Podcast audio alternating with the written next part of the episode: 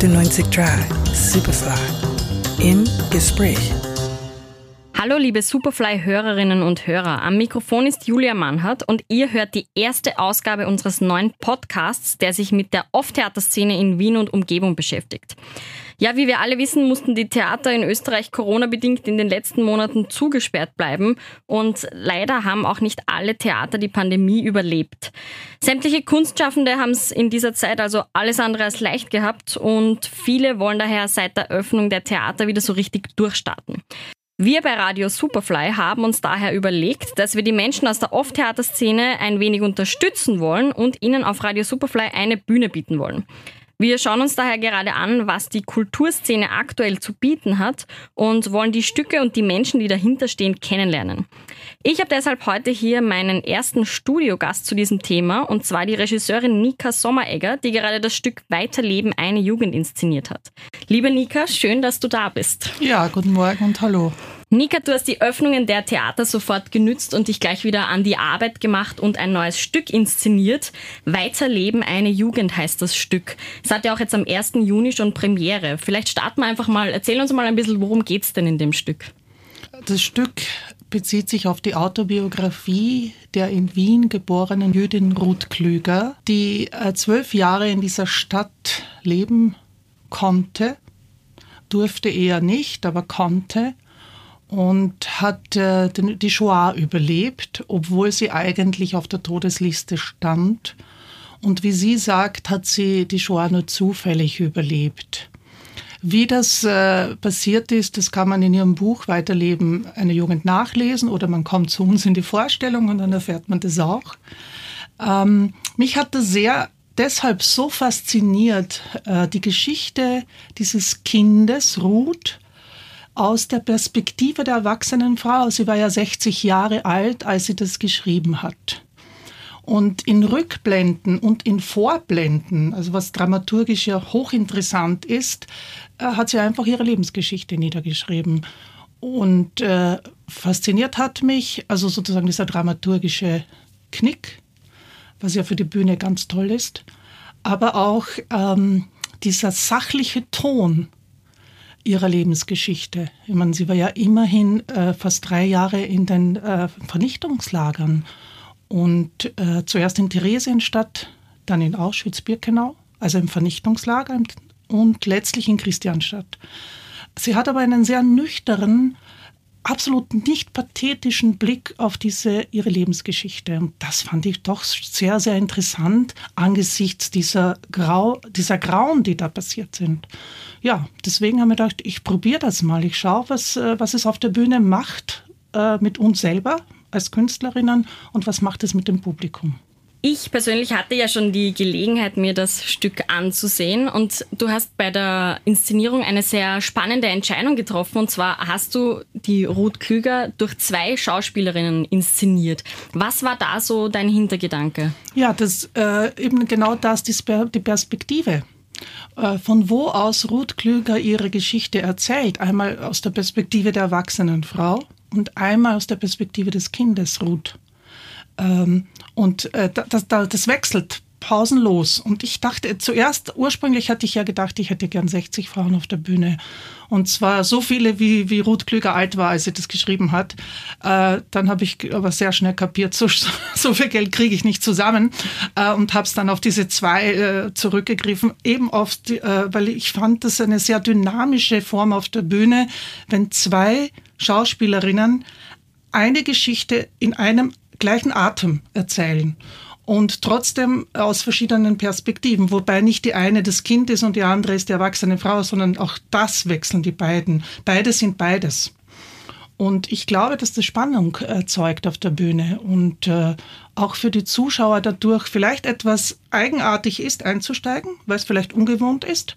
Aber ich denke, dass es äh, trotzdem dranhält an der Geschichte. Man kann, glaube ich, schwer wegschauen oder sich mit was anderem beschäftigen. Auch durch diese Dynamik, die da entsteht, durch diese zwei verschiedenen Perspektiven. Das stimmt, ja. Also ich war am Anfang auch, zuerst habe ich mich gewundert, okay, es sind jetzt zwei Leute, die aber offensichtlich dieselbe Person darstellen.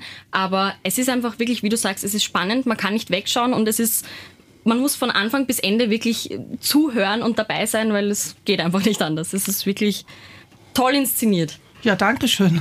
Jetzt haben wir ja gerade eine sechsmonatige Schließung der Theater, ein bisschen länger sogar, hinter uns. Und ja, man muss jetzt schon sagen, die Erzählungen von Ruth Klüger sind ja jetzt nicht unbedingt die glücklichsten, sage ich mal.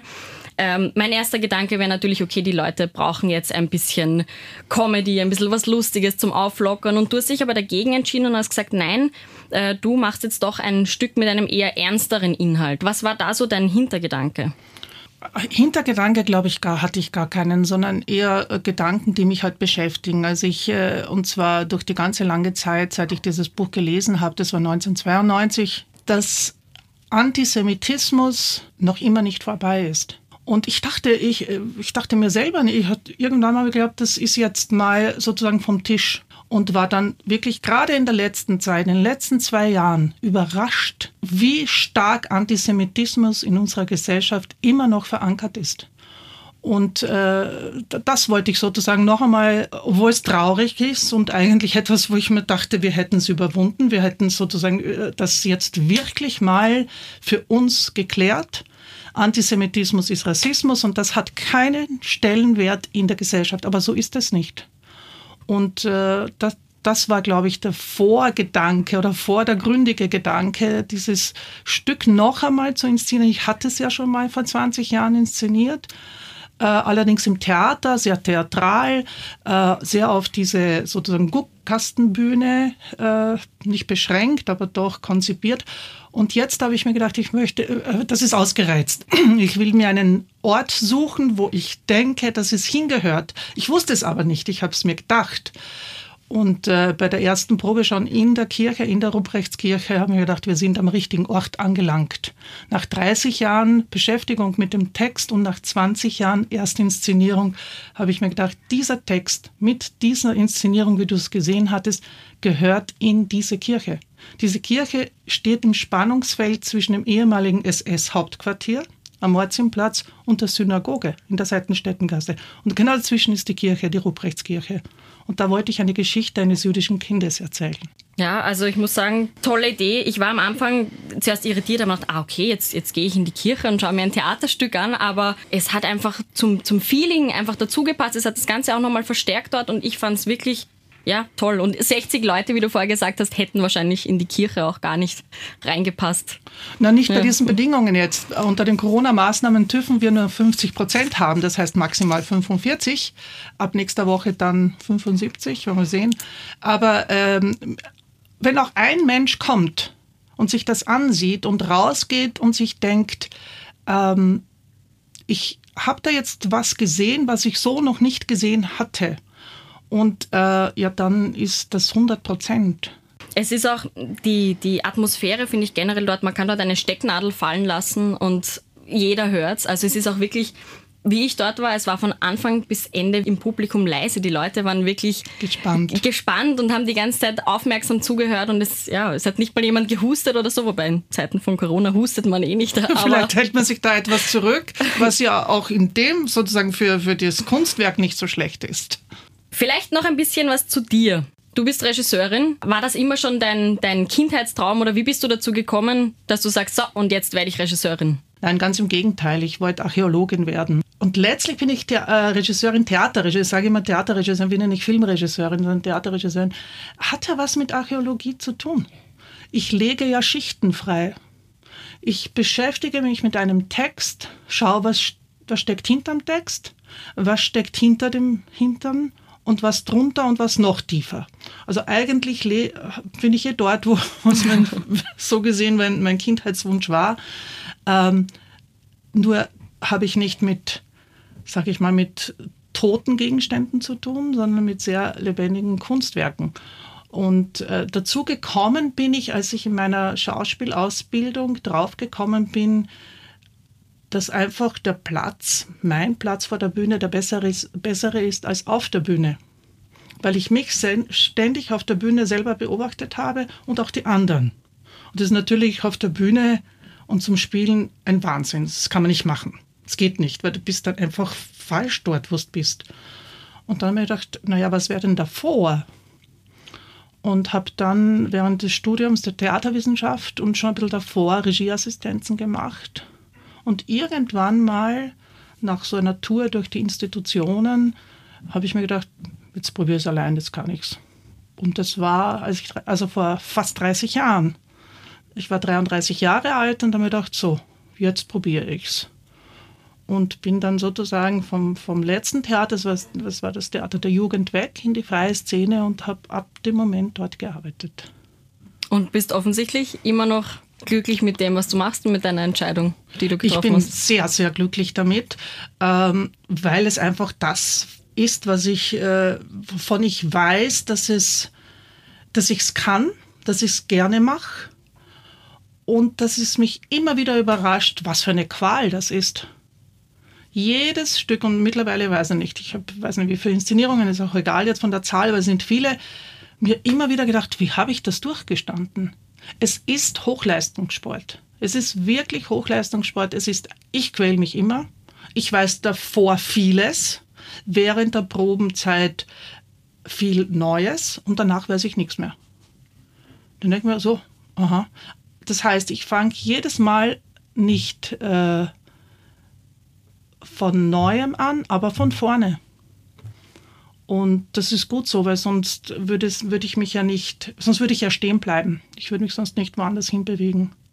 Weil so ein Stück wie eben Weiterleben, eine Jugend, hat einen, ist ein anderer Stil, ist eine andere Ästhetik, braucht eine andere Denkweise, wie wenn ich zum Beispiel ein Stück für sechs- oder siebenjährige Kinder mache. Das braucht eine ganz andere Denkweise. Nicht jetzt in der Form unbedingt, auch nicht in Ihnen, aber eine Denkweise braucht es eine andere. Äh, oder äh, ob ich ein Märchen inszeniere, wobei ich glaube, dass manchmal dachte ich äh, bei Weiterleben der Jugend, es ist fast wie ein Märchen, nur keine Fiktion. Es ist halt wirkliches Märchen, ja. Aber so manchmal von der Art des Inszenierens oder des drüber Nachdenkens hatte ich mir gedacht, das ist eigentlich sind das Märchenfiguren. Nur gibt es halt den Prinzen nicht, der, der die Prinzessin befreit, sondern die Prinzessin befreit sich selber. Das heißt, wie viel, wie viel Freiheit würdest du sagen, lässt du deinen Schauspielern dann auch noch bei der Inszenierung? Was spielen die dann noch für eine Rolle? Das müsste man die Schauspielerinnen fragen, aber von meinem Selbstverständnis her äh, sehr viel, weil ich sehr viel auf, äh, auf sozusagen auf Gegenseitigkeit Wert lege. Ähm, ich, ich bin oft in der Probe und sage den Leuten, wisst was, ich weiß das jetzt nicht. Ich weiß es nicht, ich muss drüber nachdenken. Und gehe dann nach Hause und meistens fällt es mir dann mitten in der Nacht eh ein, aber, äh, oder auch nicht, da muss ich halt weiterdenken. Aber in diesem Zusammenspiel zwischen den Leuten, die auf der Bühne stehen und diesen, die vor der Bühne sind, und die, die vor der Bühne sind, sind die ersten Zuschauer und Zuschauerinnen. Äh, das darf man nie vergessen. Also das, ich sehe mich da auch in einer Art Kontrollfunktion. Ja? Wie, wie, wie kommt das jetzt zu mir rüber als erste Zuschauerin? Ähm, gleichzeitig weiß ich aber, also dass ich gebe eine Anweisung und dann machen die Schauspielerinnen das draus, was sie meinen draus zu machen oder verstanden zu haben. Und das ist oft sehr viel besser als das, was ich dachte, das kommen wird.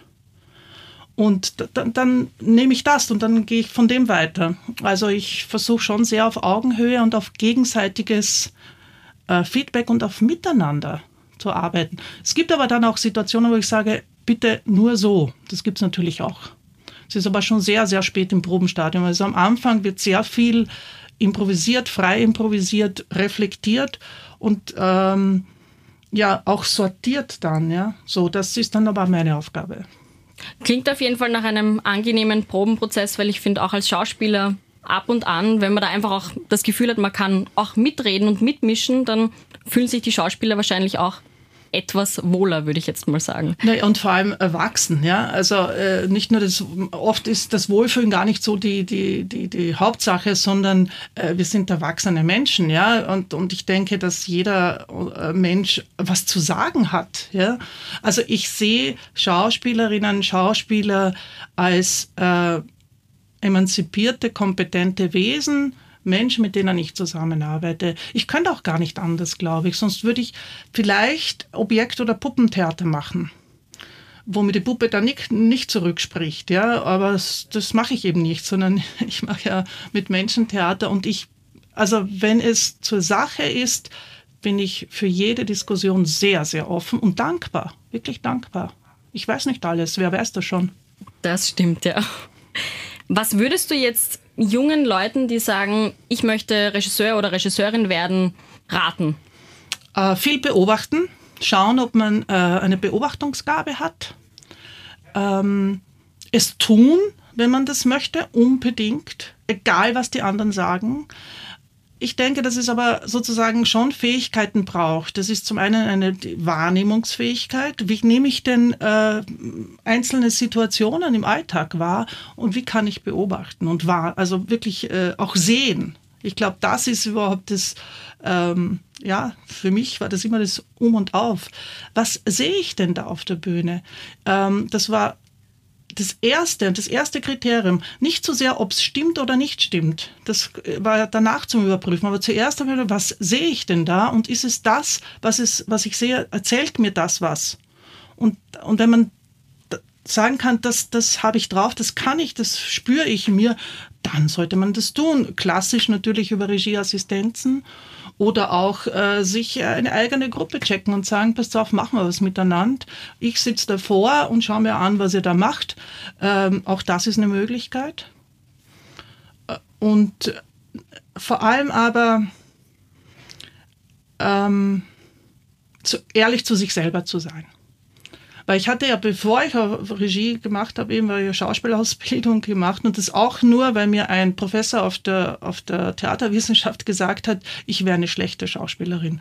Und damit dachte ich, dem zeige ich es. Ja. Und bin sozusagen in die Schauspielausbildung gegangen und der hatte aber recht.